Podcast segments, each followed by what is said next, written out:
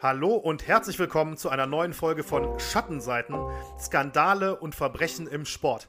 Mein Name ist Benny Stroker und natürlich wie immer an meiner Seite auch im neuen Jahr Daniel Becker. Hallo Daniel. Hallo Benny, frohes neues Jahr dir, hatten wir schon, frohes neues Jahr auch allen, die uns zuhören. Ja, ganz genau. Ein frohes neues Jahr auch von meiner Seite. Viel Gesundheit und alles Gute natürlich für 2021. Ähm, und das haben wir uns natürlich für uns auch vorgenommen. Ähm, deswegen hat sich Daniel auch für heute ein ganz besonderes Thema ausgesucht, hier nach unserer kurzen Weihnachtspause. Es äh, ist nämlich eher was Sportpolitisches heute, Daniel. Was, was hast du uns mitgebracht? Ja, sportpolitisch äh, kann man sagen, auf der einen Seite und andererseits aber auch einfach die Vermischung von Sport und Politik, glaube ich. Also das trifft es ja. wahrscheinlich in dem Fall noch ein bisschen eher. Und zwar beschäftigen wir uns heute mit dem Olympiaboykott von 1980 und damit auch im direkten Zusammenhang stehend mit dem Olympiaboykott vier Jahre später ähm, die beiden Dinge, also diese beiden Boykotte. Man kann Boykotte und Boykotts übrigens sagen. Ich habe es nachgecheckt. äh, der Duden sagt das. Mal gucken, für was ich mich entscheide. Kann gut sein, dass ich wechseln werde zwischendrin. Ähm, naja, auf jeden Fall wird es darum gehen, deutlich größeren Raum wird aber auf jeden Fall der Olympia-Boykott 1980 einnehmen äh, von Seiten der Amerikaner. Olympische Spiele fanden damals in Moskau statt. Einige deutsche, äh, West, westliche Staaten haben sich angeschlossen, darunter die Bundesrepublik Deutschland. Ähm, darauf werden wir genauer eingehen, werden uns mal angucken, warum ist das überhaupt so weit gekommen. Ähm, was äh, hat es gebracht und was bringt es insgesamt auch? Das ist dann sicherlich auch die Diskussionsfrage für uns äh, hinten raus. So ein bisschen mal darüber zu philosophieren, was bringt sowas überhaupt und ein bisschen Antworten liefern wird wahrscheinlich schon alles, was ihr bis dahin hört. Das ist heute unser Thema. Ganz genau. Richtig. Und äh, ja, bevor wir da richtig tief einsteigen, haben wir ähm, ja auch passend zum neuen Jahr auch eine Neuerung zu verkünden, denn wir haben ähm, uns überlegt, wie wir auch unseren Podcast und Schattenseiten äh, jetzt vielleicht auch nach, was ist heute die 18. Folge, Daniel? Ne, ich glaube die 19. Die 19. schon. Ähm, auf, ein, auf ein neues Level auch heben können. Und äh, fürs neue Jahr haben wir uns daher überlegt, erstmal grundsätzlich, relevant natürlich für die Hörer, auf einen Zwei-Wochen-Rhythmus umzusteigen. Wir haben einfach gemerkt, ähm, dass häufig im, in der Vorbereitung, in der Recherche, äh, fallen einem jeden, jedes Mal immer noch verschiedene Sachen ein, plötzlich ein Interviewpartner, ähm, besondere Sachen, die man vielleicht gerne einbauen würde. Und dann war es meistens mit der Zeit irgendwie zu knapp. Und wir glauben, dass wir das Hörerlebnis ähm, und auch den informativen Teil insgesamt verbessern können, wenn wir auf einen Zwei-Wochen-Rhythmus gehen und äh, grundsätzlich mehr Vorbereitungszeit für die Folgen haben, weil das einfach sehr intensiv ist und zeitintensiv ist. Und ähm, ich glaube, mit dem einen oder anderen Special, was wir dann ähm, in den Folgen für euch bereit haben werden, mehr Gesprächspartnern, vielleicht auch mal äh, Tonausschnitten etc., ähm, können wir den, den Podcast grundsätzlich nochmal verbessern. Und ähm, ja, das haben wir uns für 2021 jetzt für den Start direkt vorgenommen. Deswegen gilt das jetzt ab sofort. Das heißt, quasi in genau zwei Wochen gibt es dann erst die nächste Folge. Aber ähm, ja, Daniel, ich denke, du siehst das ähnlich. Ich glaube, damit verbessern wir grundsätzlich die Qualität. Ja, total. Also ich ich habe nichts hinzuzufügen, Ben. Ich sehe es einfach ganz genauso. Ähm, wir investieren gerne einfach Zeit äh, in, in, unsere Folgen, in, unsere, in unser äh, geliebtes Schattenseitenprojekt, äh, aber die Zeit muss man eben auch haben. Ne? Also, Richtig, äh, ja. und ähm, die nehmen wir uns jetzt einfach vermehrt dadurch, äh, dass wir uns ein bisschen mehr Zeit lassen, ähm, verbunden damit, dass wir beide der festen Überzeugung sind, dass das, was dabei rauskommt, nachher ähm, einfach auch besser ist. So. Ja. Und ähm, äh, wir hoffen, ihr geht den Weg da mit. Und äh, bis dahin gibt es aber ja schon 19 Folgen zu hören und es lohnt sich vielleicht ja auch die ein oder andere Folge nochmal nachzuhören oder so. Oder vielleicht habt ihr noch nicht alle gehört. Also es gibt ja schon genug Schattenseitenmaterial, genug noch nicht, kommt ja noch viel dazu. Aber äh, es kommt auch weiteres dazu. Aber ab diesem Jahr, ab 2021 jetzt eben im Zwei-Wochen-Rhythmus. Ganz genau. Ja, und äh, damit starten wir, wie gesagt, mit äh, dem Olympiaboykott 1980, beziehungsweise erstmal, Daniel, wie war denn die ganze Situation? Wie hat sich denn alles überhaupt so weit entwickelt?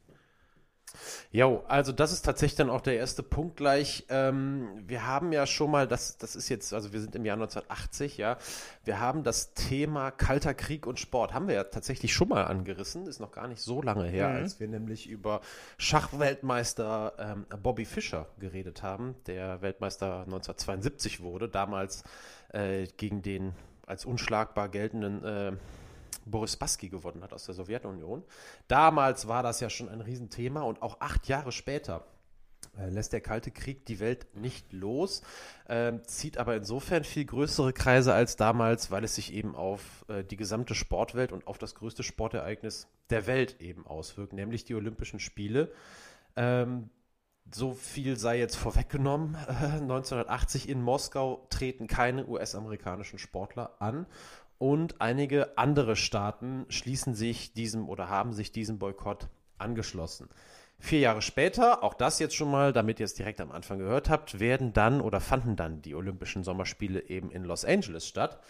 Und ähm, die Sowjetunion und viele andere äh, Staaten des Warschauer Paktes, viele andere Ostblockstaaten äh, boykottierten dieses Mal ihrerseits die Spiele. Diese beiden Ereignisse hängen definitiv miteinander zusammen. Ähm, um das Ganze zu verstehen, ist es aber erstmal, also vor allem wichtig, sich um den ersten Boykott zu so ein bisschen zu kümmern, inhaltlich da einzusteigen, ähm, weil das eben alles ein bisschen aufeinander aufbaut. Genau, also dann würde ich tatsächlich sagen, dann starten wir jetzt auch einfach, mhm. ähm, gehen direkt rein und ähm, ja, man muss erstmal sagen, dass die Olympischen Spiele 80 und dann auch 84, ähm, dass das nicht die ersten Olympischen Spiele waren, die jetzt zur Bühne von, von politischem Kräftemessen wurden, das kann man so sagen. Ähm, seit Einführung eigentlich der Olympischen Spiele der Neuzeit 1896 war das regelmäßig der Fall. Nicht immer nur äh, von Boykotten geprägt, ähm, oder Boykotts geprägt, sondern äh, auch von anderen, ähm, von anderen Dingen. Zum Beispiel, ich gehe mal, geh mal so ein bisschen mit euch durch die Geschichte. 1908 in London, da haben zum Beispiel die, äh, die Russen versucht, Finnland, mit dem sie eng verbunden waren, die eigene, äh, ver zu verbieten, die eigene Flagge zu zeigen, allerdings ohne Erfolg. Die Finnen sind mit eigener Mannschaft, aber unter russischer Flagge angetreten. Dasselbe haben damals die Briten mit Irland versucht. Als Folge dessen haben sich zum Beispiel auch sehr viele irische Sportler in den USA einbürgern lassen. 1920 in Antwerpen, kurz nach dem Ersten Weltkrieg, äh, waren die Verlierer des Ersten Weltkrieges, Deutschland, Österreich, Bulgarien, Ungarn und die Türkei, ausgeschlossen von den Spielen. Äh, dass 1936 in Berlin die Hitlerspiele stattfinden, äh, das weiß jeder. Das war ja eine einzige große politische Propagandaveranstaltung. 1948 in London nach dem Zweiten Weltkrieg die großen Friedensspiele wieder ausgeschlossen, die Verlierer des Weltkriegs, damals Deutschland und Japan. Zum großen Boykott kam es 1956 in Melbourne. Tatsächlich haben wir auch das in Schattenseiten ja schon mal ein bisschen angesprochen. Damals mhm. äh, Spanien, Niederlande und die Schweiz boykottierten die Spiele wegen des Einmarsches der Staaten des Warschauer Pakts in Ungarn. Ungarischer Volksaufstand. Könnt ihr ein bisschen nachhören in der Folge über das Blutspiel von Melbourne. Damals, als im Wasserball Ungarn auf die Mannschaft der Sowjetunion getroffen ist. Und äh, außerdem auch bei den Spielen in Melbourne 56, Ägypten, Libanon und der Irak die Spiele boykottiert wegen damals der Suez-Krise. 1962 bis 92 zum Beispiel war Südafrika wegen seiner Apartheid-Politik von allen Olympischen Spielen ausgeschlossen. 1964 hatte die indonesische Regierung Israel von den Asienspielen ausgeschlossen und von und den Athleten der Republik China die Visa verweigert. Das hatte wiederum direkte Auswirkungen auf die Olympischen Spiele. 1972 in München, äh, wisst ihr sicherlich auch alle, gab es den Anschlag palästinensischer Terroristen auf das israelische Team. Und weil wir heute immer über 80 und 84 reden, tatsächlich auch direkt in den Spielen davor, 1976 in Montreal, haben 16 afrikanische Länder auf die Teilnahme verzichtet. Grund dafür war damals, dass die neuländische, äh, neuseeländische Rugby-Nationalmannschaft durch Südafrika tourte und damit den internationalen Sportbann oder gegen den internationalen Sportbann äh, verstieß, da ähm, äh, Spiele oder sportliche Wettkämpfe im Apartheidstaat Südafrika damals verboten waren. Und als Protest äh, daraufhin haben eben 16 afrikanische Länder auf die Teilnahme Olympia an Olympia 1976 in Montreal verzichtet. Die Liste lässt sich auf jeden Fall noch fortführen weil eben viele geopolitische Konflikte sich über Jahrzehnte hinweggezogen haben und das eben immer auch bei Olympischen Spielen eine Rolle gespielt hat. Also diese Trennung von Sport und Politik, das ist jetzt so die Message so ein bisschen des Einstieges. Die war 1980 natürlich überhaupt nichts Neues, aber sicherlich war es etwas, das ähm, das doch in seiner ganzen Dimension äh, in der Form äh, vorher nicht da gewesen ist. Das kann man, glaube ich, so sagen. Mit der Zeit wurden die Boykotts immer weniger tatsächlich. 19, ab den 1990er Jahren ähm, durften ähm, immer fast alle Staaten dann auch antreten und waren auch da. Barcelona und Atlanta 1992 und 96 gelten als die ersten komplett boykottfreien mhm. ähm, äh, Olympischen Sommerspiele. Und ähm, ja, wenn man sich dann aber zum Beispiel die Diskussionen um die Olympischen Spiele 2008 anschaut, damals die ersten in China, ähm, damals riesige Diskussionen rund um die Menschenrechtsdiskussion, äh, Menschenrechtssituation, Diskussionen auch damals 2000 äh, um die Situation der indigenen Völker Australiens vor den Olympischen Spielen in Sydney. Da kann man, glaube ich, auf jeden Fall sagen, dass die Konflikte auf der Welt jetzt nicht weniger geworden sind. Das ist, glaube ich, ja sowieso jedem klar. Aber der Schritt des Boykotts, der wird immer seltener gemacht. Das hat tatsächlich ganz, ganz viele Gründe. Und sehr viele Gründe werden wir uns auch nachher mal ein bisschen genauer anschauen. Ganz sicher muss man aber auch äh, sagen, weil das ein Thema ist, das heute ähm, in der Folge keine große Rolle spielt, aber ansonsten halt einfach sehr wichtig ist. Ähm, die wirtschaftlichen äh, Faktoren sind äh, enorm, also sind viel, viel wichtiger geworden, als sie früher noch waren. Äh, um das ein bisschen einzuschätzen, habe ich eben nochmal nachgeschaut. Also das Internationale Olympische Komitee hat mit den Olympischen Spielen 2016 in Rio 5 Milliarden Euro verdient. Und wenn man sich dann mal anschaut, was die eigentlichen Protagonisten dann an Geld kriegen, ähm, dann ist das schon, äh, dann ist das schon ein wahnsinniges Gefälle. Also die, Stiftung Deutsche Sporthilfe hat 2016 deutschen Olympiasiegern ein ähm, ja, eine Aufwandsentschädigung von 20.000 Euro gezahlt für Gold.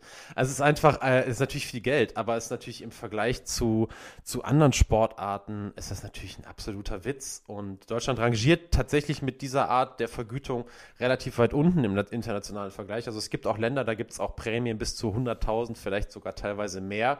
Aber ähm, ja, ansonsten ist das schon alles ähm, sehr, sehr dürftig, gerade wenn man sieht, wie viel der Dachverband, das Internationale Olympische Komitee, damit verdient. Und deren Aufgabe ist es eigentlich auch, das alles so weit wie möglich weiter zu verteilen.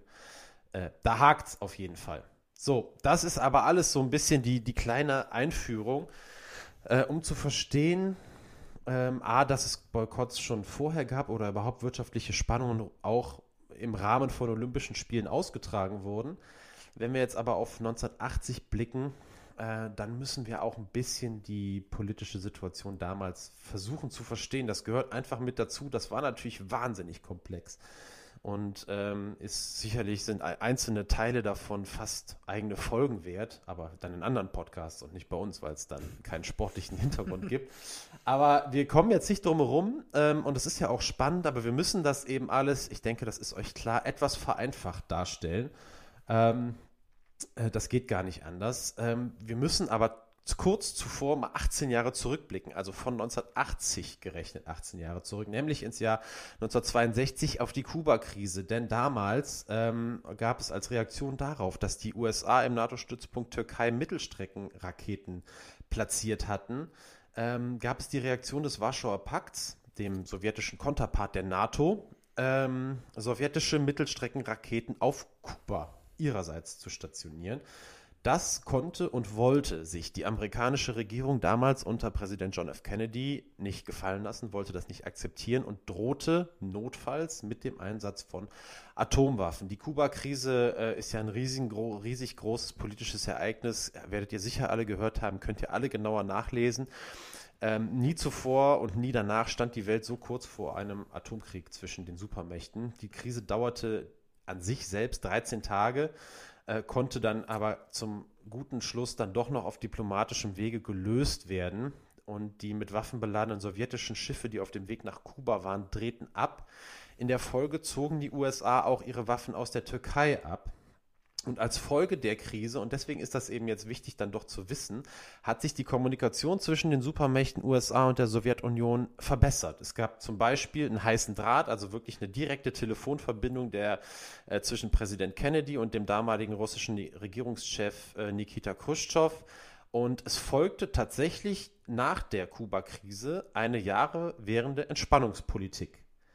Und die dauerte das ist, wie gesagt, alles etwas vereinfacht dargestellt, aber im Groben, um das zu verstehen, kann man das so sagen, die dauerte bis 1979, nämlich bis Weihnachten 1979. Durch einen Staatsstreich war, da, war es da nämlich so, dass mit Unterstützung sowjetischer Truppen, das ist der Knackpunkt, in Afghanistan ein äh, Staatsstreich geschieht. Damals herrschte in Afghanistan Bürgerkrieg und ähm, nach einem kommunistischen Staatsstreich 1978 hatte die Regierung damals unter Nur Muhammad Taraki begonnen, sich an den Warschauer Pakt, an den Ostblock anzunähern. Und dagegen bildete sich unter den islamistischen Mujahedin-Gruppen, äh, die vor allem äh, gegen die forcierte Säkularisierung in Afghanistan waren, ein heftiger Widerstand. Und der wurde unter anderem auch von den USA beziehungsweise dann genauer von der CIA unterstützt. Und ähm, die Sowjetunion sah das natürlich nicht gerne, diese, äh, diese Intervention auf diesem Wege, scheute allerdings zunächst die militärische Unterstützung. Das damalige Staatsoberhaupt Leonid Brezhnev entschied sich dann aber doch dafür, auch weil die Beziehungen zu den USA dann doch auch schon etwas vorher angeknackst waren. Unter anderem hat es nämlich ähm, 1979 den NATO-Doppelbeschluss gegeben. Das werden wahrscheinlich auch schon einige mal gehört haben. Da gab es damals in Deutschland riesige Demonstrationen gegen. 1983, das zog sich also diese, ähm, dieser ganze Beschluss, der kam 1979 auf. Ähm, wurde dann 1983 endgültig dann auch von, äh, von der deutschen Bundesregierung damals beschlossen. Äh, alleine in Bonn, der damaligen Hauptstadt, 500.000 äh, Demonstranten damals gegen diesen NATO-Doppelbeschluss, der unter anderem äh, besagt hat, dass eben neue mit Atomsprengköpfen bestückte Mittelstreckenraketen in Europa stationiert werden. Also das hatte damals schon die Beziehungen der USA zur Sowjetunion belastet und ähm, die Afghanistan-Krise, die machte es eben nochmal deutlich schlimmer. Das spielte also eben auch in diesen Konflikt mit rein. Insgesamt 85.000 Soldaten sind ab Dezember 1979 in Afghanistan einmarschiert, besetzten mit Panzern die wichtigsten Städte in Afghanistan. Es folgten blutige Auseinandersetzungen, die sich über Monate, ja, und im Endeffekt dann sogar auch über Jahre hinwegzogen. Ähm, wie gesagt, schließlich kam dann ähm, eine neue, dem Ostblock nahestehende Regierung unter Barbara Kamal äh, an die Macht. Dass aber damals diese Auseinandersetzung, jetzt müssen wir mal so ein bisschen den Kreis schließen, weg von der reinen Politik, aber es ist eben wichtig, darum, daran entzündete sich die ganze Situation, dass aber das wirklich Auswirkungen auf den Sport und den Ablauf der Olympischen Spiele in Moskau haben sollte. Damals, 1979, Weihnachten, als das passiert ist und auch noch ein paar Wochen und Monate später, hätte niemand daran gedacht, dass sich das auf die Olympischen Spiele auswirkt. Aber dann kam US-Präsident Jimmy Carter die Idee, bei einigen öffentlichen Auftritten äh, die anstehenden Olympischen Spiele anzusprechen und ins Spiel zu bringen, dass da was passieren müsse. Ähm, da muss man für den Hinterkopf auch ein bisschen im Auge haben, dass damals Jimmy Carter, wie das dann halt so ist, der war nicht besonders beliebt. Innenpolitisch gab es Schwierigkeiten, steigende Arbeitslosenzahlen.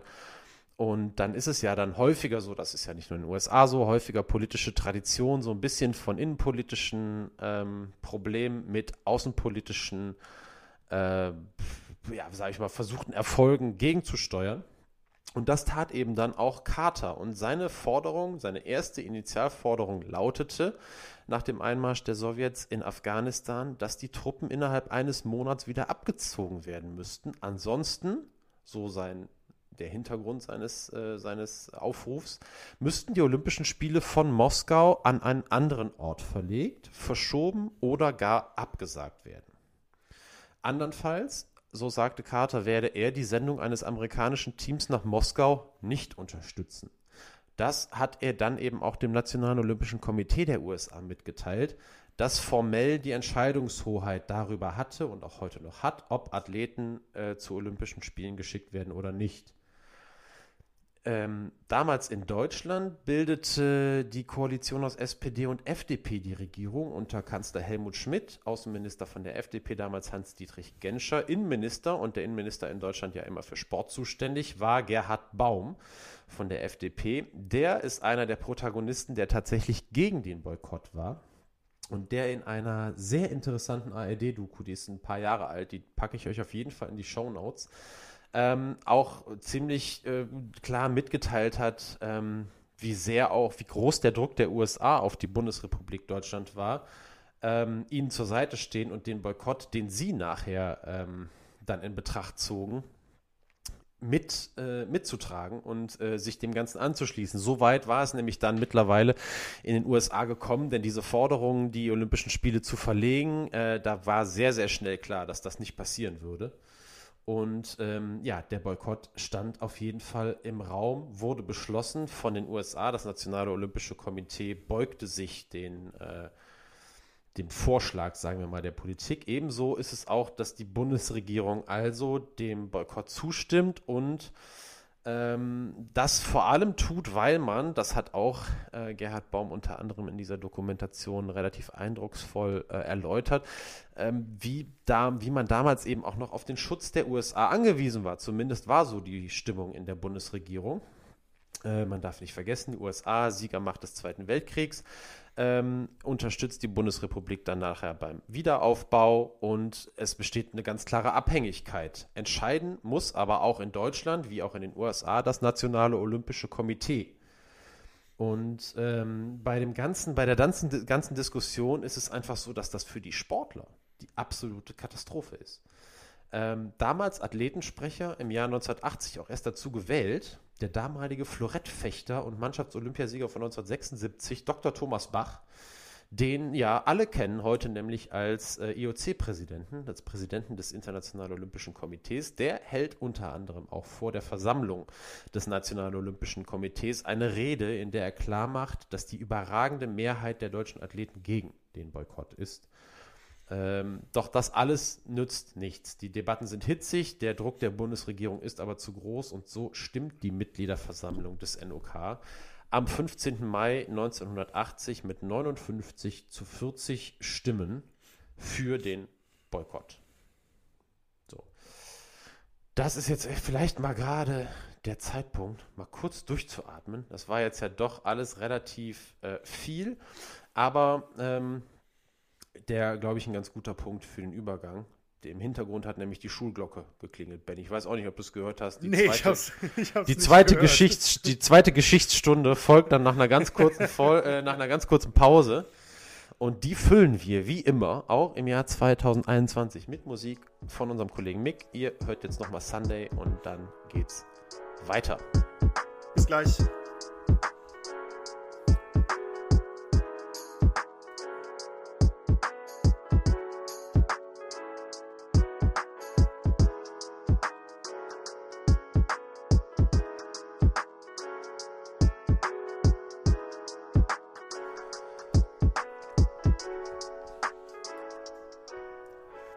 War nochmal Sunday von unserem Kollegen Mick.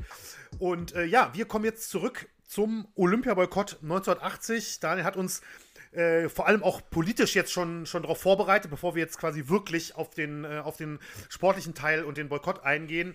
Ähm, hat ja erstmal uns ein bisschen von, von anderen äh, Boykotts, ich benutze jetzt mal das, äh, der, der, Vergangenheit bei den Olympischen Spielen und von besonderen Olympischen Spielen erzählt, ähm, die ich jetzt ehrlich gesagt auch so spontan nicht auf dem Schirm gehabt hätte. Also wie häufig das in der Vergangenheit passiert ist, fand ich jetzt schon sehr faszinierend. Ähm, und natürlich die ähm, ja, politische Auseinandersetzung zwischen äh, den USA und der Sowjetunion, die äh, zumindest jetzt erstmal in sportlicher Sicht, sage ich mal, ähm, gipfelt auf dem Olympiaboykott 1980. Und ähm, ja, wir haben gerade noch gehört, dass die Bundesrepublik Deutschland ähm, sich ebenfalls für den Boykott entschieden hat, entgegen der Stimmen ihrer Athleten. Und ähm, genau, da steigt Daniel jetzt ungefähr wieder ein und äh, führt uns weiter durchs Thema. Ja, genau, denn so, so wie es jetzt in der Bundesrepublik gelaufen ist, so lief es längst nicht auch in anderen Verbänden, die dem EOC angehören. Ähm, denn man ist sich da überhaupt nicht so einig. Die USA hatte, hatte einen Boykott aller westlicher Staaten angestrebt, aber das lässt sich nicht mal annähernd umsetzen. Ähm, am 19. Juli beginnen die Olympischen Sommerspiele in Moskau mit, also ohne Teams natürlich aus der Bundesrepublik und der USA, den USA. Insgesamt sind es 42 Länder, die nicht teilnehmen, darunter mit Kanada, Norwegen und der Türkei aber echt nur drei weitere der NATO-angehörige Staaten. Äh, das hatte sich Präsident Jimmy Carter sicherlich anders vorgestellt. Ansonsten sind es viele Länder aus der dritten Welt, die äh, ebenfalls sich dem Boykott anschließen, die alle sehr unterschiedlich ausgeprägte, aber eben auch alle sehr enge Verbindungen zu den USA hatten. Und auch sicherlich spielt da, ich will jetzt überhaupt nicht für alle sprechen, aber insgesamt, also als verbindendes Element, sage ich, kann man sicherlich ein, ein Abhängigkeitsverhältnis äh, von den Vereinigten Staaten da als Grund auch anführen.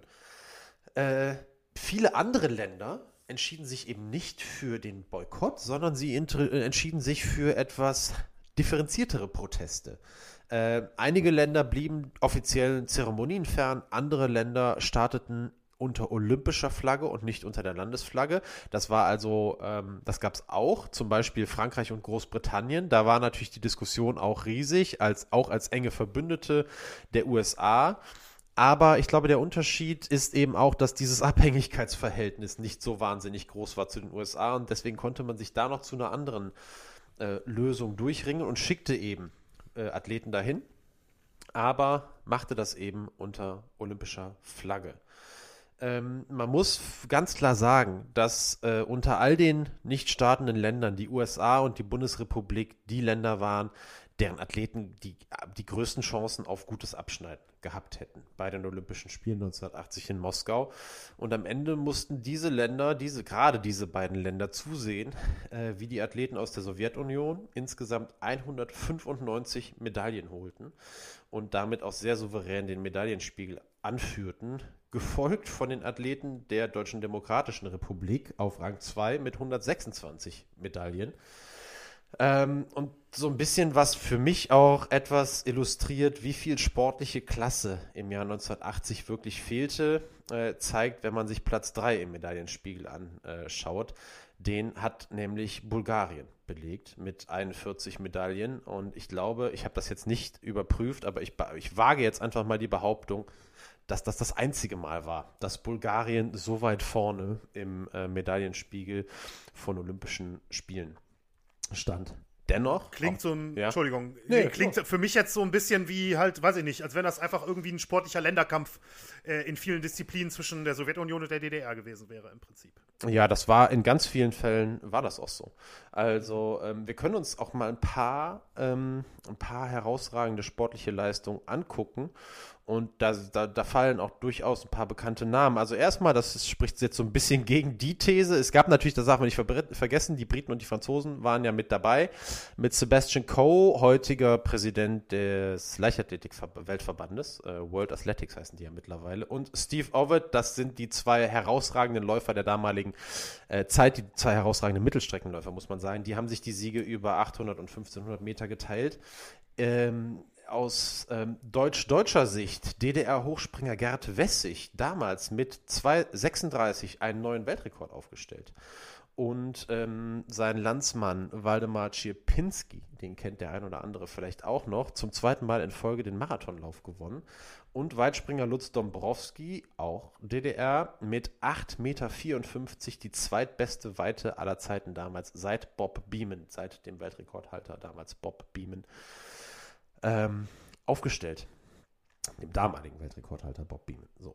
Äh, für Benny, für dich besonders interessant, Schwergewichtsboxer Theophilo Stevenson aus Kuba. Du nix schon mit dem Kopf. Zum dritten Mal in Folge gewonnen. Hatte in dieser Gewichtsklasse im Schwergewicht noch kein Boxer zuvor geschafft, dreimal in Folge Olympiasieger zu werden. Dann haben wir einen weiteren Weltrekord in der Leichtathletik, 5,78 Meter also der ist heute, ich glaube, Armand Duplantis ist ja gerade, der stellt ja einen Weltrekord nach dem anderen auf, irgendwo bei 6,17 Meter oder 6,18 Meter oder irgendwie so. Ähm, damals mit 5,78 den Weltrekord ähm, in einem sehr spannenden Wettkampf tatsächlich. Der Pole äh, Wladislav Kutschakiewicz, ich hoffe, das ist halbwegs richtig, der musste sich da mit dem Russen Konstantin Jurjewitsch Volkov auseinandersetzen, hatte natürlich nicht nur den, sondern das komplette Publikum gegen sich, ließ sich dann aber nach seinem Siegessprung zu einer äh, Geste hinreißen. Ähm, das ist so ein bisschen, äh, ja, ich kannte die jetzt von ähm, einer anderen ja, Geste der Beleidigung, sage ich jetzt mal. Tatsächlich ist dieses äh, Faust hoch und den anderen Arm quer über den Unterarm gelegt, wenn ihr euch das halbwegs vorstellen könnt, damals die Geste der polnischen Freiheitsbewegung gewesen. Ähm, und der äh, gute Kochakiewicz konnte, glaube ich, froh sein, dass er noch heil aus dem Stadion rauskam. das Damals so, ja. ist aber weltberühmt geworden, tatsächlich mit dieser Geste. Und ein polnisches Idol. Ähm, grundsätzlich, ich habe jetzt ein paar sportliche Höchstleistungen genannt. Äh, gerade wenn wir uns in den 80er Jahren befinden, wir hatten damals ja auch mal das Beispiel Birgit Dressel, das war jetzt ein Beispiel aus der Bundesrepublik, aber natürlich war Doping in der DDR und im ganzen Gebiet des äh, im ganzen Ostblock ein Politikum. Das war nicht nur staatlich geduldet, sondern staatlich gefördert und gefordert. Es sind nie alle Einzelfälle aufgeflogen, aber wenn man sich die Weltrekorde und diese absoluten Topleistungen der damaligen Zeit anschaut, dann muss man das muss man das einfach nochmal nennen und muss das auch nochmal äh, kritisch betrachten. Das hätte aber natürlich auch nichts daran geändert, wenn die USA und die Bundesrepublik dabei gewesen wären. Für deren Leistung hätte das natürlich genauso gegolten.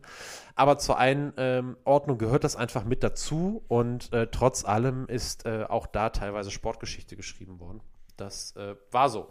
Aber natürlich ist es völlig klar, ähm, dass, äh, dass die, die sportlichen Leistungen damals äh, überhaupt nicht insgesamt überhaupt nicht auf dem Niveau waren und auch nicht sein konnten, wenn so Top-Nationen einfach damals nicht dabei gewesen sind. Und man muss ganz klar sagen, dass die Entscheidung in Deutschland, den Olympischen Spielen 1980 fernzubleiben, eine war, die auf dem Rücken der Sportler ausgetragen wurde.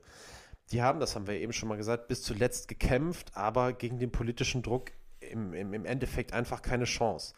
Ähm, ich hatte das ja schon mal gesagt, dass man das nicht unterschätzen darf, wenn man das so ein bisschen beurteilt in der Retrospektive, dass die Bundesrepublik ähm, zu den USA ein ganz anderes Verhältnis hatte als eben Frankreich oder Großbritannien, die eben auch zu den Siegermächten gehörten und ähm, die eben nicht dieses Abhängigkeitsverhältnis in dem Maße hatten. Aber das heißt auch noch nicht, dass dieser Boykott jetzt richtig oder falsch war. Und da will ich auch noch mal darauf hinweisen, ähm, das machen wir ja gleich. Da freue ich mich richtig drauf. Bin nämlich gespannt, wie du das aussiehst. Da haben wir uns auch überhaupt noch gar nicht ausgetauscht im Vorfeld. Mhm. Dieses Thema, ähm, was ist mit Boykott? Also wir haben gesagt, wir wollen darüber reden, aber wir haben noch nicht äh, unsere Position ausgetauscht, was ja auch irgendwie sinnvoll ist. Ähm, macht ein Boykott von Großereignissen Sinn? Was sind da vielleicht Pro-Argumente? Was sind Kontra-Argumente? Kommt also gleich. Bevor wir das aber machen, müssen wir noch einmal auf die Olympischen Spiele vier Jahre später blicken in Los Angeles. Ähm, es war relativ schnell klar 1980. Das ist, wenn man sich so ein bisschen damit befasst, ähm, der, der Hintergedanke war ja eben der USA, ja, wir wollen eigentlich gerne, dass alle westlichen Staaten dem Boykott folgen. Das ist nicht passiert und letzten Endes ist schnell klar geworden, der Boykott von diesen insgesamt 42 Staaten hat eigentlich nichts bewirkt. Die Konflikte in Afghanistan, darum hätte es ja eigentlich auch gehen sollen, ähm, gingen unbeirrt weiter. Erst 1988 hat die Sowjetunion mit dem Truppenabzug Abzug überhaupt erst begonnen.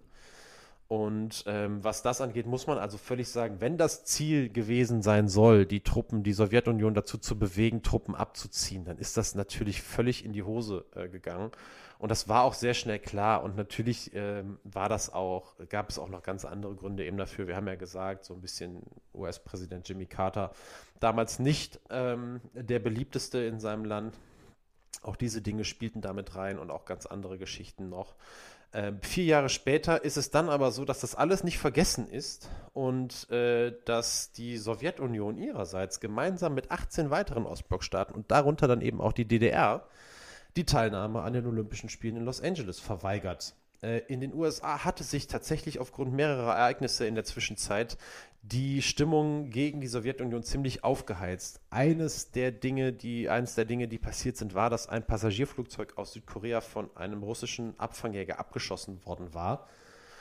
Und ähm, das äh, politisch tatsächlich ausgeschlachtet wurde ähm, vor allem innerhalb Kaliforniens damals. Äh, die US-Präsidenten Jimmy Carter und sein Nachfolger Ronald Reagan hatten allen Staaten, auch den Sowjetunion, eine sichere Einreise zu den Spielen 1984 garantiert. Aber es gab eben drumherum Forderungen, die Sportler der Sowjetunion auszuschließen, unter anderem eben auch wegen des Zwischenfalls mit dem Passagierflugzeug. Und ähm, in der Sowjetunion hat man dann, um es jetzt mal ein bisschen flapsiger auszudrücken, den Spieß umgedreht eigentlich und mit dem Gedanken des Boykotts erstmal gespielt.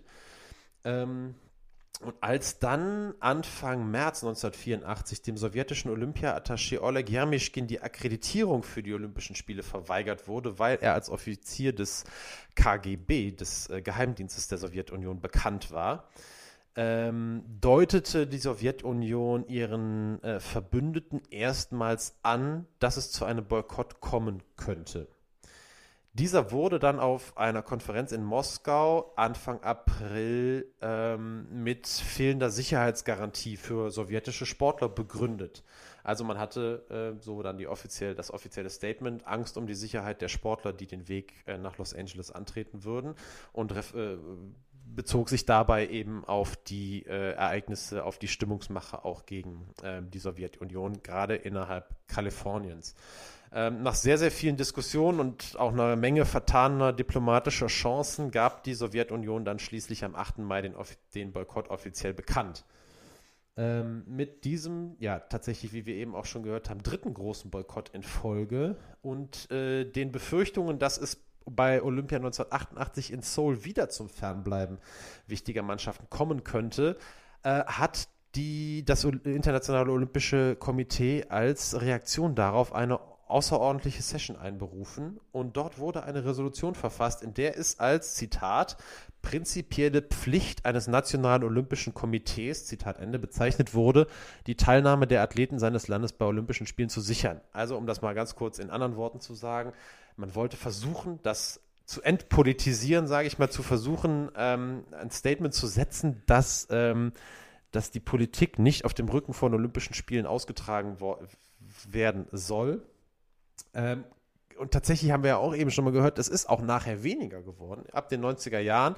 Das hat aber sicherlich auch eben andere Gründe, das haben wir ja auch eben schon mal kurz angesprochen. Aber zumindest hat das IOC in dieser, äh, in seiner Position da versucht, äh, das Ganze eben auf die nationalen olympischen Komitees nochmal oder die in die Pflicht zu nehmen, ähm, eben als, als, als entscheidendes Organ äh, weiterhin das entscheidende Organ zu sein, wenn es darum geht, eben Sportler zu ähm, zu Olympischen Spielen zu schicken. Benny äh, hebt in der Geschichtsstunde die Hand, sehe ich gerade. Unser Zeichen, dass du mich nicht, äh, dass du mich nicht mittendrin unterbrechen willst, sondern dass du jetzt in aller Ruhe irgendwie was sagen willst. Ja, beziehungsweise ich wollte eigentlich was fragen, vielmehr. Ähm, äh, und zwar, du hattest das ja gerade angesprochen, gerade auch den Punkt auf dem das auf dem Rücken, die Politik auf dem Rücken der Sportler auszutragen. Äh, wir hatten das vorher in Deutschland, in der Bundesrepublik gehört. Ich weiß nicht, ist irgendwie bekannt oder hast du ähm, irgendwas entdecken können, wie das denn grundsätzlich 1980 die US-Sportler und 1984 die sowjetischen Sportler gesehen haben, quasi aus aus den Ländern, von denen ja wirklich der äh, Schritt zum Boykott ausging. Also waren die eher dafür oder waren die eher dagegen? Kann man das sagen? Ja, ich glaube, das kann man sagen. Das kann man für alle zusammengefasst sagen. Und ich glaube, das zeigen alle Reaktionen völlig unabhängig, aus welchen Ländern oder aus welchen Gebieten sie damals gekommen sind. Ähm, Sportler wollten, für Sportler war das das Schlimmste. Ist völlig egal, ob die aus der Bundesrepublik kamen oder aus den, ähm, aus den USA oder 84 auch aus der Sowjetunion oder auch eben auch aus der DDR. Ähm, mhm. Das ist ja auch, da gab es dann eben auch viele Beispiele. Richtig, ja. Und wir gehen da auch jetzt gleich nochmal so ein kleines bisschen ähm, tatsächlich drauf ein, am, an Beispiel eines bestimmten Sportlers tatsächlich, da kommen wir gleich zu. Und ich glaube, das, was für ihn gilt, das gilt für alle. Man darf natürlich nicht vergessen, ähm, dass gerade die Sportler damals aus der Sowjetunion, auch aus der DDR, ähm, dass es da jetzt äh, bei vielen vielleicht auch nicht so gewollt, bei vielen aber dem auch nicht so möglich war, ähm, die eigenen Wünsche offen zu formulieren. Du wirst ganz bestimmt viel, viel weniger Stimmen finden von Sportlern aus der Sowjetunion, die sich beschweren, ähm, dass sie nicht nach Los Angeles reisen dürfen, äh, reisen dürfen, als umgekehrt. Das liegt aber, mhm. glaube ich, einfach ähm, auch an der damaligen Zeit da und an den politischen ähm, Hintergründen. Äh, aber ich glaube, das kann man einfach für alle sagen und ähm, die, die, die Karriere von Sportlern, die nicht Fußball spielen oder äh, eine der Top äh, äh US-Sportarten betreiben, die nicht olympisch sind, ähm, deren, deren Karrieren, deren Leben sind auf die Teilnahme an Olympischen Spielen äh, einfach komplett ausgerichtet. Und weil die eben nur in so großen Abständen stattfinden, ist das Zeitfenster, wo man in absoluter Topform auftreten kann, für viele auf ein olympisch, auf einmal Olympische Spiele einfach ausgerichtet. Es gibt natürlich einige, die auch auf den zwei Olympischen Spielen ähm, vielleicht sogar teilweise in drei Olympischen Spielen auf, auf, der, auf dem höchsten Stand ihrer Leistungsfähigkeit sind. Aber in, die Regel ist das nicht. Und für viele ist Olympia einmal die Möglichkeit, das absolut Beste abzurufen. Und ähm, ja, also wir können da, eigentlich kommen wir auch jetzt ähm, direkt da drauf ähm, wir machen das jetzt einfach. Also wir haben ein paar Stimmen, ich habe ein paar Stimmen noch gesammelt.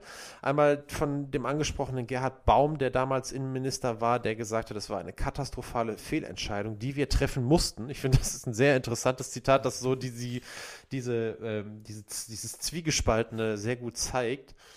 Ähm, Thomas Bach habe ich ja eben schon mal gesagt, der damals auch die Rede gehalten hat vor dem Ausschuss des Nationalen Olympischen Komitees, der mal geschrieben hat, einhellig verurteilen die Athleten das Vorgehen der UdSSR im Mittleren Osten.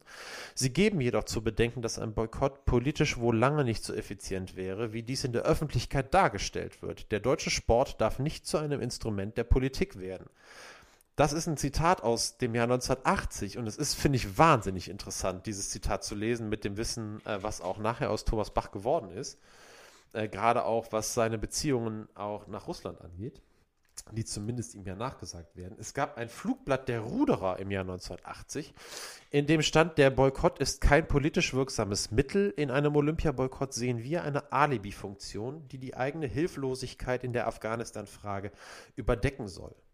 Heiner Brandt, das ist jetzt der vorletzte, von dem ich ein Zitat vorlese, äh, der, den kennt ihr sicherlich alle oder die meisten. Für alle, die die nicht kennen, damals 1980 war er Handballnationalspieler, später Weltmeister-Bundestrainer, 2007 Deutschland äh, Handball-Weltmeister im eigenen Land mit Heiner Brandt als Trainer. Der sagte damals, ich bin gegen jede Form von Boykott im Sport. Das ist das Allerschlimmste, was einem Athleten passieren kann. Und das ist, glaube ich, so ein bisschen beantwortet auch deine Frage von mhm. eben. Ja. Ähm, ich glaube, dass das stellvertretend für sehr, sehr viele Sportler ist. Und jetzt will ich mal ganz kurz auf einen äh, eingehen, bevor wir in unseren Diskussionsteil übergehen. Guido Kratschmer heißt der nämlich. Der ist auch in der äh, ARD-Doku, die ich euch eben schon mal angesprochen habe, äh, ein großer Teil und das völlig zu Recht. Der kam mir nämlich auch direkt in den Kopf. Äh, ihr wisst ja, ich habe so ein bisschen eine Vergangenheit äh, in der Leichtathletik und ähm, der war damals Zehnkämpfer und ähm, der hat gesagt, bevor wir jetzt ein bisschen näher auf ihn eingehen, damit ihr wisst ungefähr, in welcher Liga der spielte, der hat gesagt, für mich war klar, 1980 bei den Olympischen Spielen holst du die Goldmedaille. Das war mein Lebenstraum. Das war das Zitat. Und wie gesagt, an ihm kann man das Dilemma mehrerer deutscher und auch US-amerikanischer, später auch dann sowjetischer DDR-Spitzensportler aufzeigen. Alles war auf die Olympischen Spiele und zwar auf diese einen Olympischen Spiele ausgelegt. Kratschmer war zusammen mit Daley Thompson, den werden äh, vielleicht einige Leichtathletik-Spezialisten ähm, kennen, ganz klar der beste Zehnkämpfer zu dieser Zeit damals und zwar weltweit. 76 hatte Kratschmer schon äh, Silber gewonnen bei den Olympischen Spielen in Montreal hinter Bruce Jenner. Heute heißt Bruce Jenner nicht mehr Bruce Jenner, sondern Caitlyn Jenner und ist äh, ja, Transfrau, seit 2015 Transfrau in den USA, bekannt aus dem Reality-TV äh, und äh, ja, eng verbandelt eben durch Heirat auch und durch Kinder mit der Familie Kardashian. Wird der einige, ein oder andere kennen. Vielleicht wissen aber nicht alle, dass das früher mal ein überragender Zehnkämpfer war. Ähm, aber zurück zu Kratschmer, dann kam die Nachricht des Boykotts und äh, Kratschmer war völlig erstmal am Boden zerstört, sein Lebenstraum war weg und er war perfekt in Form. Also er hatte sich wunderbar vorbereiten können, völlig verletzungsfrei da durchgekommen und er wusste gar nicht so richtig, wohin jetzt mit seiner Form und startete dann in Bernhausen, das hört sich sehr klein an, ist aber tatsächlich so ein, so ein, so ein, Mehrkampf-Mecker und äh, stellte dort einen Weltrekord auf kurz vor den Olympischen Spielen ähm, hat er da einfach, hat einfach seine, seiner, seiner Form freien Lauf gelassen. Äh, lag in jeder der zehn Disziplinen im Bereich seiner persönlichen Bestleistung. Damals war der Weltrekord bei über 8600 Punkten. Mittlerweile ist der bei über 9000 Punkten, aber für damalige Verhältnisse wahnsinnig gut. Ja, Weltrekord eben. Und ähm, Daley Thompson äh, war dann derjenige, der war Brite, das war kein US-Amerikaner, sondern der war Brite. Der durfte also 1980 teilnehmen und der wusste vorher schon, dass er gewinnt. Es gab zwei Leute, die für den Sieg in Frage kamen. Mit Kratschmer war einer nicht am Start und Daley Thompson hat völlig überlegen die Goldmedaille gewonnen. Und äh, das mit über 200 Punkten weniger, als Kratschmer wenige Wochen zuvor bei seinem Weltrekord aufgestellt hatte. Ähm, natürlich muss man sagen, jetzt wurde Daley Thompson auch nicht von Kratschmer gefordert und er wusste, ihm reicht auch weniger. Er konnte sicherlich auch auf Sicherheit gehen. Äh, Daley Thompson ja einer der besten Zehnkämpfer überhaupt der Geschichte, der ja ähm, auch vier Jahre später die Goldmedaille geholt hat. Damals vor, vor drei Deutschen. Kratschmer wurde da Vierter 1984 und verletzte sich dann vor Olympia 88 und musste seine Karriere beenden. Also der große Wurf, der ihm sehr, sehr wahrscheinlich 1980 gelungen wäre, den konnte er eben nicht machen. Und äh, illustriert, glaube ich, sehr, sehr gut, ähm, dass, vor allem, weil wir wissen, dass sich jetzt zum Beispiel in Afghanistan überhaupt nichts geändert hat, ähm, dass die Leidtragenden ähm, in erster Linie eben ganz, ganz viele Sportler waren. Nicht nur die Spitzensportler, die um Medaillen kämpfen, sondern die anderen ja genauso. Es gibt ja für eine Olympiateilnahme, also da geht es ja wahrscheinlich allen so, wenn wir in irgendeiner, in unserer Sportart irgendwie wissen, boah, wir könnten an Olympia teilnehmen, äh, boah, das ist ja einfach, das bleibt einfach der Wahnsinn. Und ähm, das wurde denen dann genommen. Und äh, ja, das war so die Geschichte, die äh, Kratschmer, Guido Kratschmer hatte und ähm, das äh, ist so ein bisschen das traurige Ende dieser, äh, dieser ganzen Geschichte, zumindest aus sportlicher Sicht. Und das ist für uns in Schattenseiten ja eben auch immer die, die spannende, die spannende Seite. Und äh, für mich jetzt eigentlich die Möglichkeit, so ein bisschen überzuleiten. Ich finde, das passt jetzt ganz gut. Und äh, endlich den Benny jetzt auch mal wieder ranzulassen, der vielleicht ja schon da mit den Hufen scharrt und ähm, ja, die Frage, die wir uns überlegt haben, Benny, ähm, und jetzt mit dem Hintergrundwissen, äh, was du jetzt auch hast und was ich jetzt auch gerade einfach nochmal so für mich auch nochmal so klar vor mir habe, was bringt eigentlich ein Boykott von sportlichen Großereignissen? Wir wissen, dass der 1980 nicht so viel gebracht hat. Äh, können wir das verallgemeinern oder ähm, gibt es vielleicht Situationen, wo es was bringen könnte? Wie ist da deine Meinung zu?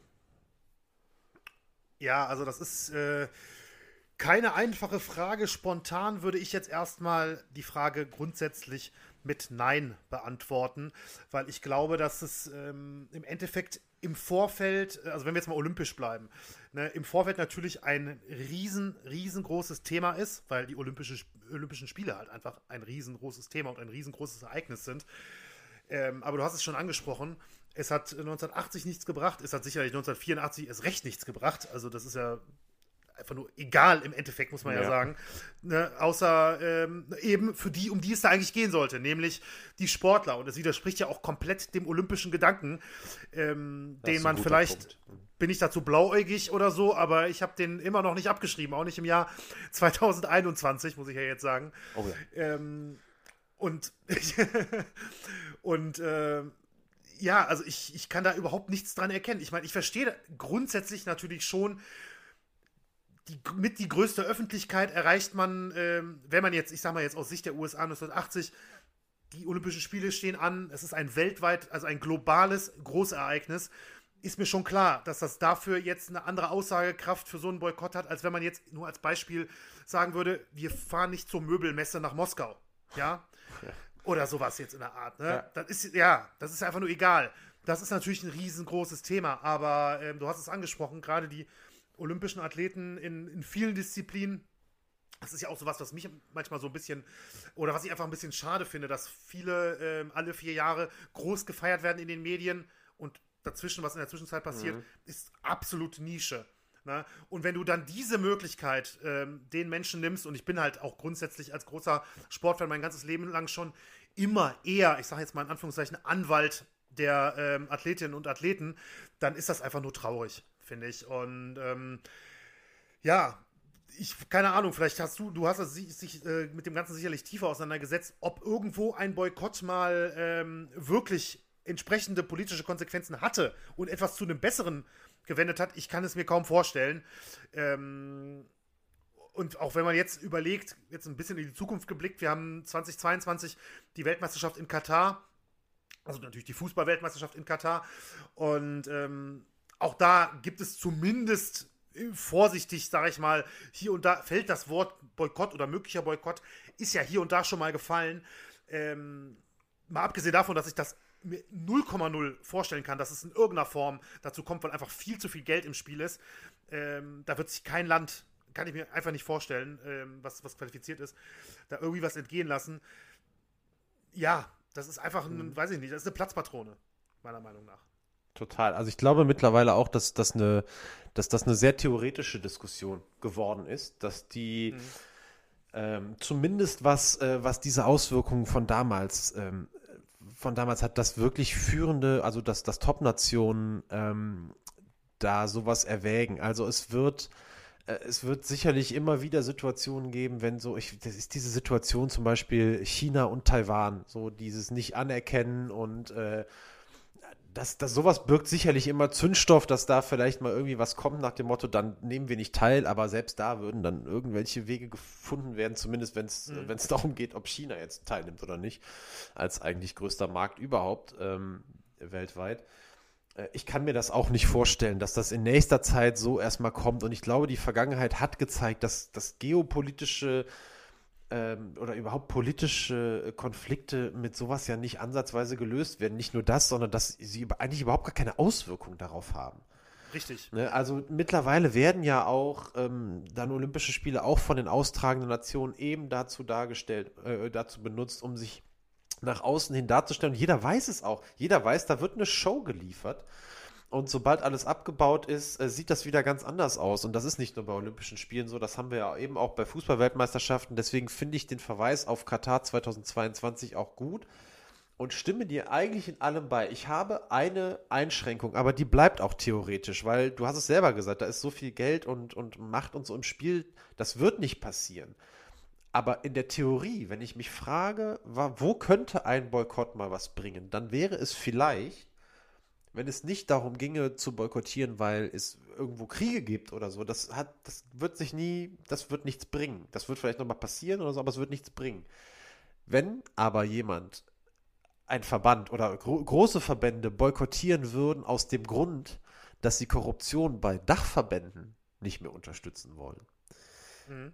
Wenn zum Beispiel äh, wie gesagt, wenn ich das jetzt sage, ja. ihr merkt alle, das ist total theoretisch und wird nicht passieren, aber wenn der DFB sagen würde, ähm, die Korruption in der FIFA, die geht mir zu weit, wir machen das jetzt, wir ziehen das jetzt durch, wir gehen nicht zur WM.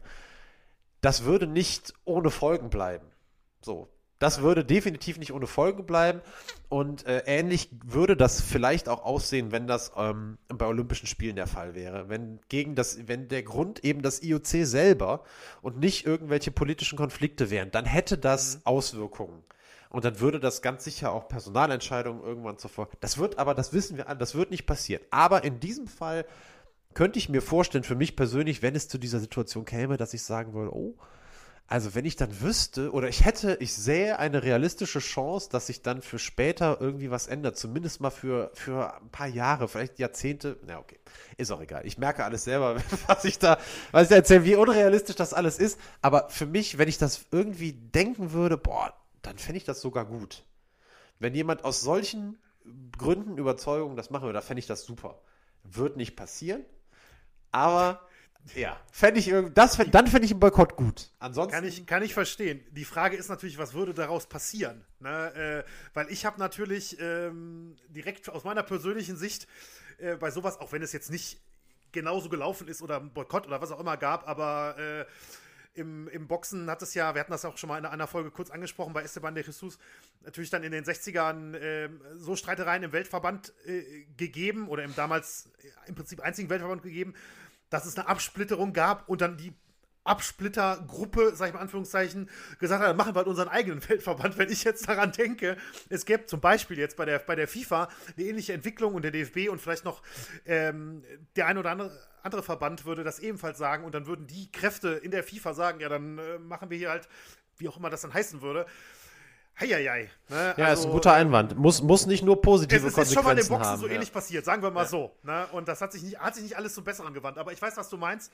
Und äh, ich bin mir sicher, das wäre, das wäre natürlich ein Boykott. Boykott. Das wäre allerdings auch ein Boykott aus sportlicher Sicht im Prinzip. Ja, genau. Also aus der sportlichen Kraft oder aus der sportpolitischen Kraft würde ja dieser, dieser Schwung ausgehen. Das wäre was, äh, wäre was ganz anderes.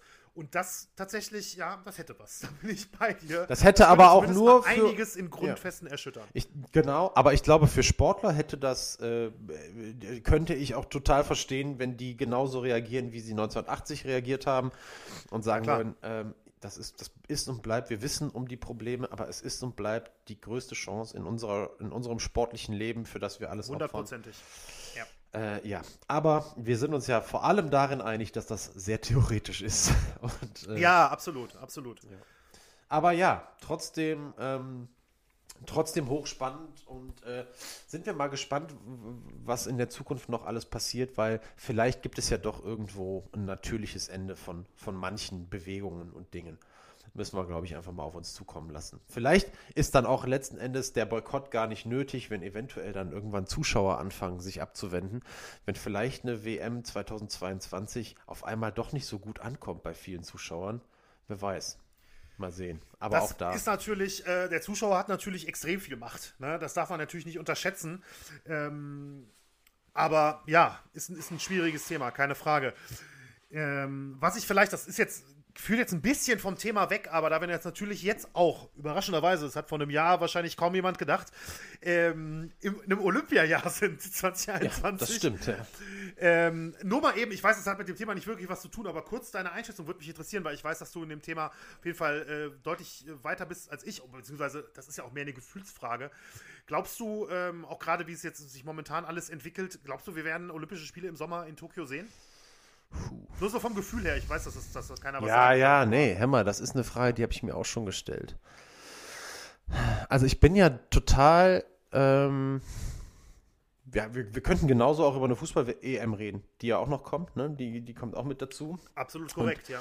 Ähm, ja, glaube ich, dass wir Olympische Spiele, das ist eine, also ich finde, das ist auf jeden Fall eine spannende Frage mein Gefühl sagt, eigentlich ist es für mich total schwer vorstellbar, dass von der ganzen Welt, dass einfach Sportler der ganzen Welt sich in Bewegung setzen und nicht nur Sportler, sondern der ganze Trost, der dranhängt, natürlich mhm. so erstmal nur die Sportler. Wir reden noch nicht über Zuschauer, nur die Sportler, dass die sich in Bewegung setzen und alle nach Tokio fahren, fliegen, laufen, wie auch immer. Ja. Ähm, und da zusammenkommen in einem olympischen Dorf. Ähm, das ist für mich sehr, sehr schwer vorstellbar. Ich halte das trotzdem im Moment für, für möglich, dass das gewollt ist, dass das durchgezogen wird. Ich kann mir das vorstellen. Ich kann mir da im Moment jede Regelung vorstellen, dass äh, zum Beispiel keine Zuschauer kommen oder man sagt, es dürfen keine Zuschauer einreisen. Ich weiß alles nicht, wie man das kontrollieren will nachher und ob das alles so, wobei es wird alles irgendwie Möglichkeiten geben. Ich glaube, zu 51 Prozent, dass wir Olympische Spiele sehen werden 2021 und zu 100 Prozent, dass sie sehr, sehr seltsam werden. ja, das äh, kann ich, damit kann ich leben, finde ich gut. Wie, ja, wie siehst du das denn? Glaubst du das? Ja, ähm, ich glaube, ja, ich glaube tatsächlich ja. Ähm, ich glaube schon, dass wir Olympische Spiele sehen werden in diesem Jahr. Ähm, aber dass sie sehr seltsam werden, das ist für mich überhaupt keine Frage. Ich habe natürlich wieder, ich weiß, mag den einen oder anderen Hörer wirklich schon vielleicht nerven mittlerweile, aber ich habe halt auch direkt wieder, für mich ist das Olympische Boxturnier halt auch immer ein absolutes Highlight. Und das hat ja natürlich beim Boxen gibt es ja diesen ganz besonderen äh, Punkt, des, des, viele Leute wechseln halt nach den Olympischen Spielen zu den Profis und mhm. sind damit nicht jetzt per se raus, weil mittlerweile dürfen ja auch Profis bei den Olympischen Spielen starten, grundsätzlich. Aber ähm, jedes Jahr, was sich das verschiebt, ähm, verzögert es quasi die Möglichkeit, Geld zu verdienen als Profiboxer. Und ähm, ja, dadurch ist, ist jetzt auch teilweise schon vorgekommen, auch in den USA zum Beispiel, äh, wechseln Leute halt jetzt schon, weil sie nicht noch länger warten wollen. Und wenn es jetzt dieses Jahr, im kommenden Jahr jetzt nicht, oder Entschuldigung, in diesem Jahr jetzt nicht stattfinden würde in Tokio, dann, huiuiui, da weiß ich nicht, ob da nicht ganze äh, Jahrgänge verloren gingen, jetzt speziell in der Sportart. Das fände ich zum Beispiel wirklich katastrophal, muss ich sagen. Und äh, was die andere Sache angeht, also ich glaube persönlich, ja, die Spiele werden stattfinden. Ich glaube, man wird alles in Bewegung setzen. Es ist, man mhm. hat auch viel gelernt natürlich jetzt im, im vergangenen Jahr. Äh, ich glaube, man wird alles in Bewegung setzen. Und es wird dann wahrscheinlich, ja, weiß ich nicht, nur ein gewisses Zuschauerkontingent geben. Oder vielleicht dürfen dann wirklich nur Japaner ähm, in die Wettkampfstätten oder sowas jetzt mal so. Ja, oder du musst halt, oder das kann ja auch sein, das wird ja alles diskutiert. Oder musst mit Schnelltests. Mit Schnelltest oder du musst eine Impfung vorweisen oder was weiß ich. Wer weiß, wie, wie lange, so. wie lange wir dann, wie weit ähm, die Welt dann damit ist in dem Zusammenhang dann. Das weiß man ja alles noch nicht.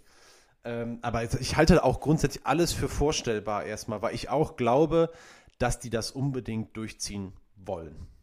So. Ja, das glaube ich auch. Ja.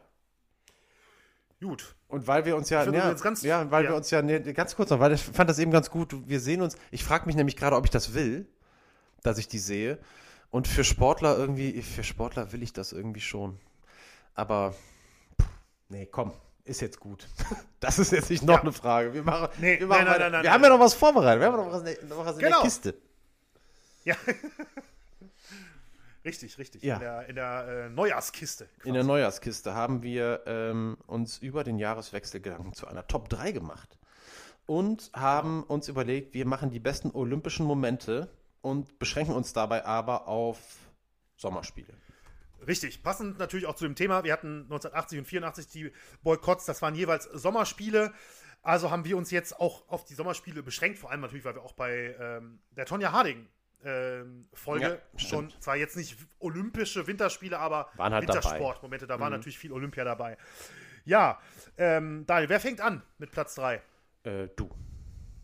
Ich fange an, mhm. okay. Ich möchte übrigens jetzt schon, wir wissen natürlich wieder, wie immer, nicht, äh, was der andere genau auf der Liste hat. Ich gebe jetzt aber die Prognose ab, mhm. Auch wenn das vielleicht dann nicht ganz so spannend ist. Ich gebe trotzdem die Prognose ab. Wir haben zwei, zwei gleiche. Zwei gleiche? Warte, ich sage, ja. nee, ich sage, wir haben einen gleichen. Okay, okay, gut, da bin ich gespannt, alles klar. Ja, ähm, ja also ich habe mich jetzt äh, komplett natürlich auf meine persönliche äh, Olympia-Zuschauerlaufbahn, so nenne ich das jetzt mal, ja. äh, konzentriert.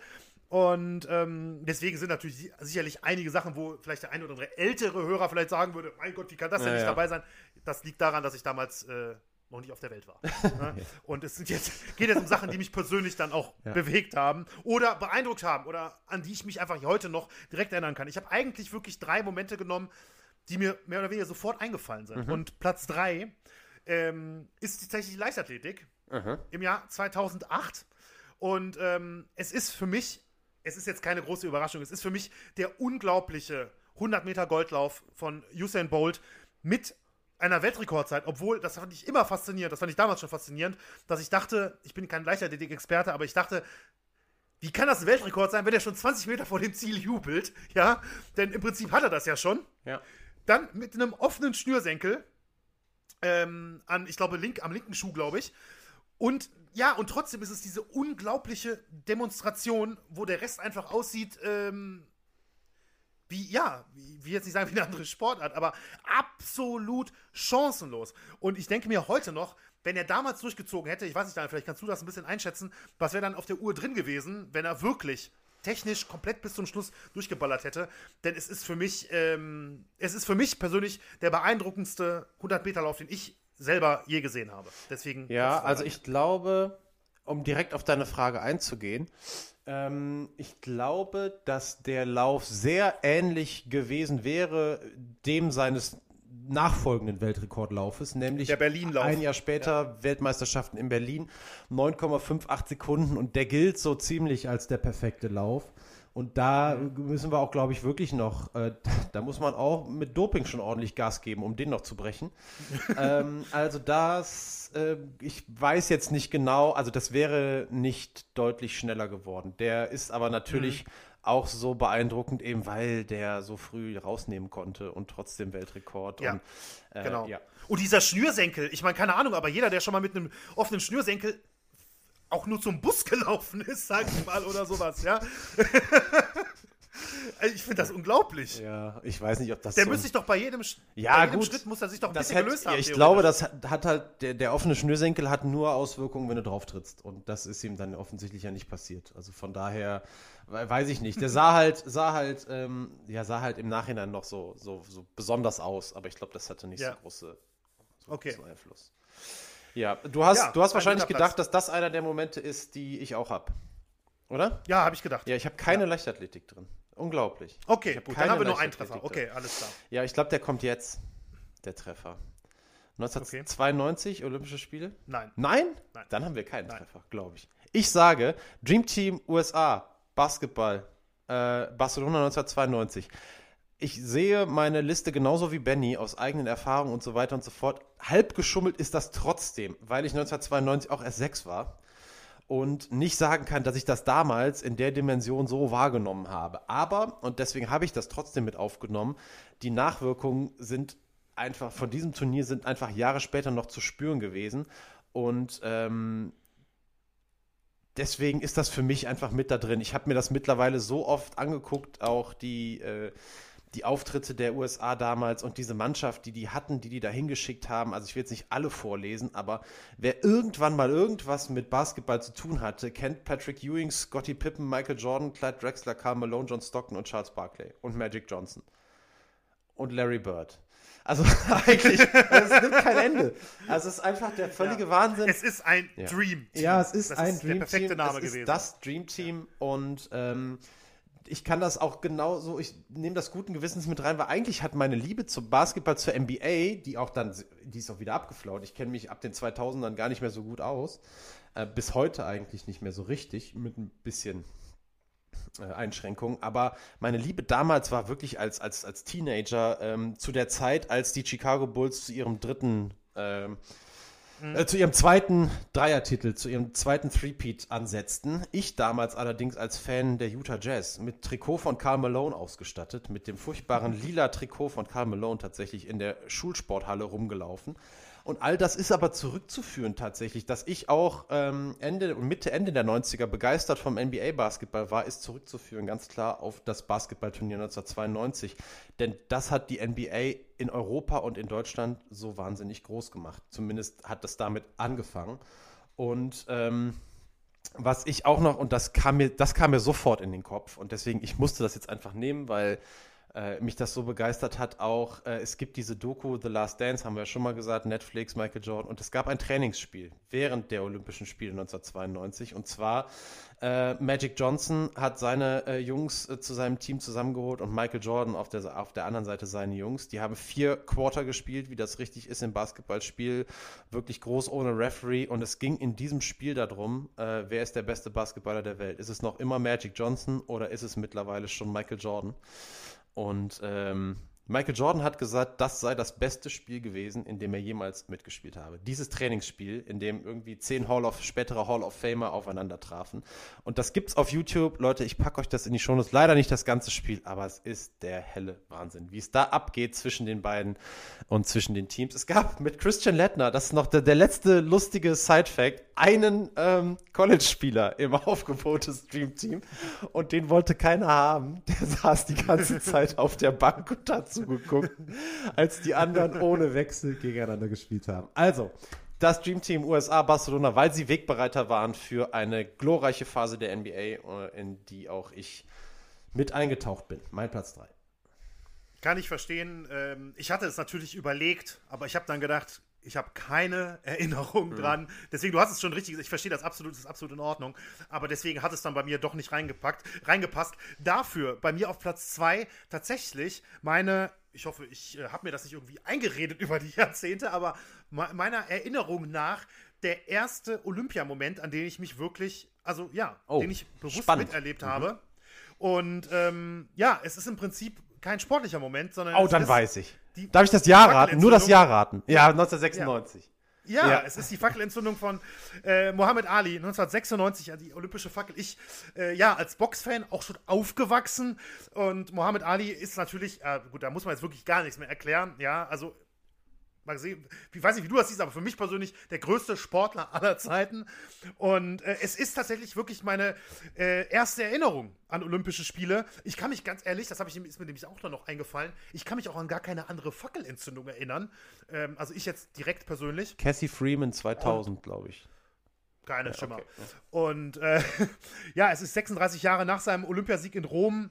Ali bekam auch noch eine neue Goldmedaille, weil er ja der Legende nach seiner äh, aus den Spielen 1960 in Rom äh, mal wütend in den Ohio River geworfen haben soll, nachdem er ähm, in einem Restaurant wegen seiner Hautfarbe abgelehnt wurde, bekam dann die neue Goldmedaille eben bei dieser Zeremonie. Und das sieht man auch, wenn man das auf, ähm, zum Beispiel auf YouTube sieht, da sieht man die Fackelentzündung, die ist da zu sehen. Er litt damals bereits sehr stark unter Parkinson, zitterte extrem. Ähm, ja, es ist trotzdem ein, ein wirklich epischer Moment, äh, finde ich persönlich. Ähm, und ja, ganz klar, also auch wenn es kein sportlicher Moment ist und deswegen vielleicht hier auch so ein bisschen, aber wir haben ja gesagt, olympischer ja, Moment und total. ich finde, es gehört damit dazu, ist es mein Platz 2. Voll gut. Das gefällt mir, das gefällt mir sehr gut. Was ich tatsächlich noch im Kopf habe, das, das hätte ich auch, was ich witzig fand, einfach, es ist kein top-olympischer Moment, aber ich erinnerte mich gerade an die Eröffnungsfeier 2012 in London, wo die Queen und James Bond diesen Film, da musste ich irgendwie gerade dran denken. Als nicht sportlicher Olympiamoment, der hätte auch irgendwie noch reingepasst. Das fand ich auch sensationell. Aber cool, Muhammad Ali, äh, ich habe damit gerechnet, ähm, dass das bei dir in der Liste steht und kann das zu 100% nachvollziehen. Habe ich auch noch vor Augen, tatsächlich.